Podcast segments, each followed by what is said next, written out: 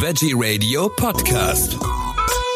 Am Mikrofon begrüßt Sie Michael Kiesewetter. Wir sprechen heute über ein neues Buch von der Autorin Dr. Andrea Flemmer.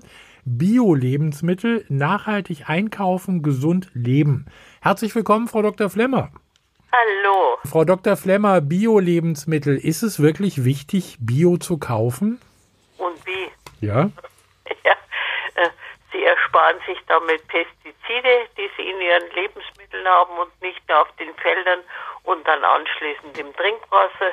Sie ersparen sich Kunstdünger und haben äh, nicht so viel Nitrat im Trinkwasser äh, neben den Pestiziden. Sie ersparen sich Gentechnik und damit die Abhängigkeit von irgendwelchen großen Firmen, die nichts anderes bezwecken, als Bauern abhängig zu machen. Es sind so viele Vorteile. Ja, artgerechte Tierhaltung haben wir dann auch gleich noch dazu. Also Massentierhaltung, damit ersparen Sie sich, wenn Sie keine Massentierhaltung haben, auch die Antibiotikaresistenzen. Wenn ich nur denke, ich habe im Studium ein Antibiotikaseminar gemacht und ich habe damals einen Schrecken gekriegt, wie ich mitbekommen habe, dass die äh, in der Tierhaltung Antibiotika einsetzen. Ich dachte mir, ja, sind die blemblem. Nun hört man allerdings auch oft, äh, wenn es um Bio-Lebensmittel geht, naja, aber so viel besser können die doch gar nicht sein, denn äh, die Felder sind ja nicht abgedeckt. Das, das andere Zeug, die Pestizide und die Schadstoffe, die fliegen doch auch auf die Biofelder. Was sagen Sie dazu? Ja, in geringem Anteil ist das leider richtig. Ja. Ich habe sogar einmal erlebt, da, das war mein Buch Essen ohne Risiko, gibt schon lange nicht mehr. Und äh, da wollte ich äh, bei der Säuglingsnahrung nicht nur eine Firma haben, die zwar hervorragend ist, aber ich dachte, ich gebe den anderen auch eine Chance. Und da hat aber Ökotest Pestizide drin gefunden. Ja. Dann habe ich dort angerufen und gesagt, wie haben Sie denn das hinbekommen? Dann hat sie gesagt, das kann ich Ihnen ganz einfach erklären. Wir haben äh, das, äh, dieses Bio-Obst, äh, also es handelt sich, hat sich um Obstpaletten gehandelt, haben wir von dem Biobauern gehabt, der hat vor, vor drei Jahren umgestellt und hat gesagt, in der Zeit sind aber die Pestizide nicht alle aus dem Boden raus. Das Zeug, dieser Ramsch, muss ich schon sagen, der hält sich jahrzehntelang. Und ich muss sagen, also es war ja damals der stumme Frühling, äh, wo über DDT berichtet wird, das hat halt schon wieder jeder vergessen. Und da, wenn es denn das Wappentier der USA gewesen wäre, das dann äh, am Aussterben war, weiß ich nicht, ob wir diesen Ramsch heute noch hätten. Und ein paar Entwicklungsländer und so haben diesen Mist immer noch. Das DDT, was ja bei uns schon länger verboten ist, ne? Ja, schon lange und auch berechtigt. Bleiben wir nochmal bei den Pestiziden. Wofür werden die eigentlich genommen? Was, äh, wa warum werden die eigentlich auf Obst und Gemüse draufgespritzt? Ja, die Schädlinge halt. Ah. Oder ja, gibt auch natürlich die Schnecken, wo man wunderbar was verwenden kann. Dann Ungäuter. Äh, furchtbar. Ja. Was sich diese Pflanzen trauen, ist gigantisch.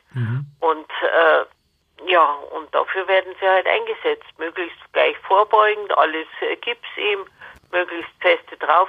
Ich muss äh, dazu sagen, ich habe begrenzt sogar Verständnis dafür.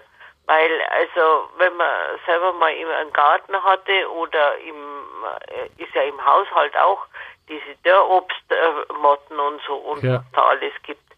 Und äh, die einfach die Frechheit besitzen, einem die Nahrungsmittel wegzufressen.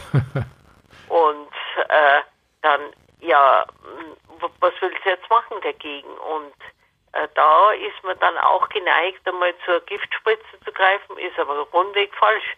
Ist, kriegt man ja selber wieder mit, isst man wieder. Und die Krebsraten steigen. Und nicht nur das. Also es gibt ein paar Krankheiten, die nehmen ordentlich zu. Also, ja, da braucht man bloß eins und eins zusammenzählen, dann weiß man, woher das kommt. Was machen denn dann eigentlich die Biobauern mit den Schädlingen? Weil die Schädlinge in Anführungszeichen, also Schnecken und sonstiges Getier, die sind ja auch auf den Biofeldern vertreten. Ja, da, da jammern sie genügend. Aber es gibt halt verschiedene Möglichkeiten und die werden halt alle, müssen alle genutzt werden. Das fängt äh, dabei an, dass man also Erde draufschüttet, wenn der Aufschütten, glaube ich, nennt man das. Ja. Müsst ihr jetzt nachschauen. Und äh, die äh, dann äh, wird das Unkraut halt händisch oder mit, äh, mit einem Gerät entfernt. In Zukunft haben wir dann auch noch die Drohnen, die aufpassen, wo das Zeug ist und das kann man dann auch rausreißen. Ist halt ein Mordsaufwand. Mhm. Und sie benutzen halt dann auch bei äh, statt der Pestizide, es gibt auch Erlaubte, die dieses Azadirachtin vom Nebenbaum oder so und äh, sowas darf man begrenzt verwenden.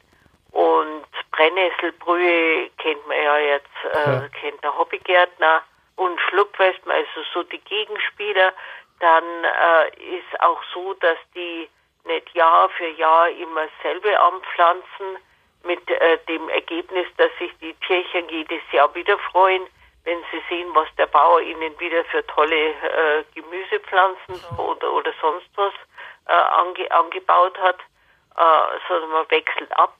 Und also gerade auch für den Kunstdünger, da werden halt dann die Leguminosen verwendet, die äh, den Stickstoff der Luft binden und äh, über die Wurzelknöllchen die Pflanzen zur Verfügung stellen.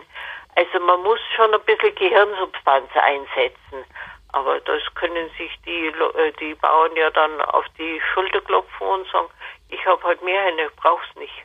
Bei den Bioprodukten, also da kommt es dann, wie Sie gerade gesagt haben, auch durch diese Böden auch natürlich auf die Vielfalt an. Also die, die Böden werden nicht so ausgelaugt, jahrzehntelang das gleiche angepflanzt. Die wechseln, wechseln immer ab. Das kommt dann also auch den Inhaltsstoffen der Obst- und Gemüsesorten zugute. Ja, auf alle Fälle, klar. Wird dann nicht so ausgelaugt, immer dieselben Mineralstoffe rausgeholt aus dem Boden oder so, sondern es, äh, es sind verschiedene und dann hat man halt, äh, ja, ist für die Gesundheit absolut zuträglich. Wie sieht es denn eigentlich aus mit der veganen Landwirtschaft? Das ist ja auch nochmal ein Unterschied zur äh, Biolandwirtschaft. Ja, die äh, verwenden vor allem äh, sowas wie Hornspäne, Blutmehl und, und sowas nicht zum Düngen und sie halten halt keine Tiere. Ja. Und äh, dadurch haben sie den Dünger nicht. Das heißt, sie müssen kompostieren und eben diese Gründüngungspflanzen verwenden wie eben äh, die Hülsenfrüchte, die ihnen den Stickstoff so in den Boden holen. Aber das ist natürlich äh, bei weitem nicht so viel wie in der konventionellen Landwirtschaft, wo dann das zu viel an Nitrat und so in, in die, ins Trinkwasser kommt. Im Moment ja in aller Munde Klimawandel, Klimakrise. Jeder spricht über das Klima. Alle wollen jetzt Elektroautos. Hat Bio, die Bio-Lebensmittel, haben die auch was mit Klima und Klimakrise zu tun? Ja, haben sie. Da gibt es äh, auch genaue Prozentzahlen, wie viel weniger Kohlendioxid durch Bioanbau ausgestoßen wird. Unterm Strich produzieren Ökolandwirte 15 bis 20 Prozent weniger Treibhausgase. Das ist eine ganze Menge. Ja, natürlich. Ja, der Kunstdünger kostet enorm äh, viel Energie zur Herstellung. Pestizide kosten auch enorm viel in der Herstellung und die Anwendung und ja, dann schauen wir doch einmal an, wie viel Geld das überhaupt kostet, die ganzen Schäden, die dadurch entstehen, wieder wegzubekommen. Äh, ja. Das kostet enorm viel und, und das spart man sich mit Bioprodukten natürlich. Diese ganzen Umweltschutzmaßnahmen, die man dann braucht. Also Geld ist ja ein gutes Stichwort, denn Bioprodukte sind ja manchmal doch deutlich teurer, sag ich mal. Ja. Ist es äh, gerechtfertigt? Ja, ich habe es ja vorher erwähnt, wie das mit den Pestiziden mhm. ist, dass der Bauer das Unkraut rausrupfen muss und so. Also es ist ganz eindeutig, er hat mehr Aufwand. Ja. Und vor allem, also wenn er dann äh, zu einem Bioverband dazugehen will und so, und äh, da darf man die Tiere nicht mehr einen ganzen Tag angebunden im Stall halten man braucht Weiden, muss man alles anlegen, der Stall muss umgebaut werden. Also man muss schon erstmal investieren. Ja. Also und, und wie gesagt, danach ist es einfach ein größerer Aufwand. Einfach Gift aufs, aufs Feld zu streuen ist halt weit weniger aufwendig, als sich zu bemühen, da entsprechende Alternativen zu bekommen. Die Biobauern bekommen äh, auch gerade im Winter, wenn halt auf dem Feld und, und so nichts oder kaum was zu tun ist, Fortbildungen und da lernen sie halt auch, welche äh, Schädlinge oder wie man bestimmte Schädlinge alternativ bekämpfen kann. Mhm. Ob es jetzt Schlupfwespen oder weiß Gott was für, für welche äh, anderen Tiere sind, dass man halt Marienkäfer unterstützt oder es gibt, es gibt unzählige Möglichkeiten. Ja. Die lernen sie halt dann im Winter auf diesen Fortbildungen kennen. Finde ich eine tolle Idee. Das ist richtig. Muss ich denn eigentlich alles Bio kaufen? Also es gibt ja auch viele Leute, die haben jetzt gar nicht so viel Geld und die können sich jetzt nicht wahrscheinlich alles in Bio leisten. Äh, kann ich da ein bisschen aussuchen? Also der Discounter kommt mir ja heute schon entgegen. Also die großen Discounter haben ja alle ein Bio-Angebot. Ähm, wobei ich mir vorstellen kann, dass dieses Bio, was die anbieten, vielleicht nicht ganz so der Standard ist wie in einem richtigen Bioladen. Ja, also die, die Auswahlmöglichkeiten, also in einem Bioladen bekommt man halt viel mehr. Das, äh, also wie gesagt, das, es gibt viel, viel mehr, also das Angebot ist einfach größer und vielfältiger. Und äh, EU-Bio heißt auch, ist Schwach-Bio, ähm, ist natürlich so, dass die äh, bei diesem EU-Bio, die erlauben zum Beispiel eine Teilumstellung des Betriebs. Das bedeutet jetzt nicht, dass man auf dem linken Feld Möhren hat und auf dem rechten Feld Biomöhren, sondern äh, dass halt auf der einen Seite werden Bio äh, Möhren angebaut und auf der anderen Seite vielleicht Weizen oder sonst was. Also es ist schon, man kann das sehr deutlich trennen. Es dürfen nicht mal dieselben äh, Gebäude dann für, für die Erntemaschinen oder sowas benutzt werden. Also es ist schon immer noch ein großer Unterschied. Aber es gibt ja zum Beispiel auch bei den Biobauern, die dürfen nicht so viel Tiere halten pro Fläche wie konventionell. Aber das heißt, beim konventionellen schaut auch keiner nach, ja. wie man aus der Massentierhaltung weiß. Und da sind halt die beschränkt. Und bei Bio, beim EU-Bio dürfen es ein bisschen mehr sein. Also besser als konventionell zu kaufen ist es allemal. Sie haben ja nun das Buch geschrieben. Äh, und ja. gibt es jetzt äh, Lebensmittel, wo Sie persönlich sagen, das würde ich nie wieder als konventionelles Lebensmittel kaufen? Fleisch. Das war mir, wie das damals mit diesem Rinderwahnsinn ja, war. BSE, ja. Ja, also das, äh, dieser Wahnsinn, dass ich äh, tote Tiere zermale. Ich weiß, mir hat einmal ein Tierarzt gesagt, Sie werden sich wundern, dass sowas gemacht wird, aber das ist Standard. Mhm. Äh, danke. Besonders wenn ich dieses gemahlene äh, Tier, diese Tiere, da diese toten gemahlenen Tiere, dann am Vegetarier vorsetzt wie eine Kuh, ja geht's noch? Ja.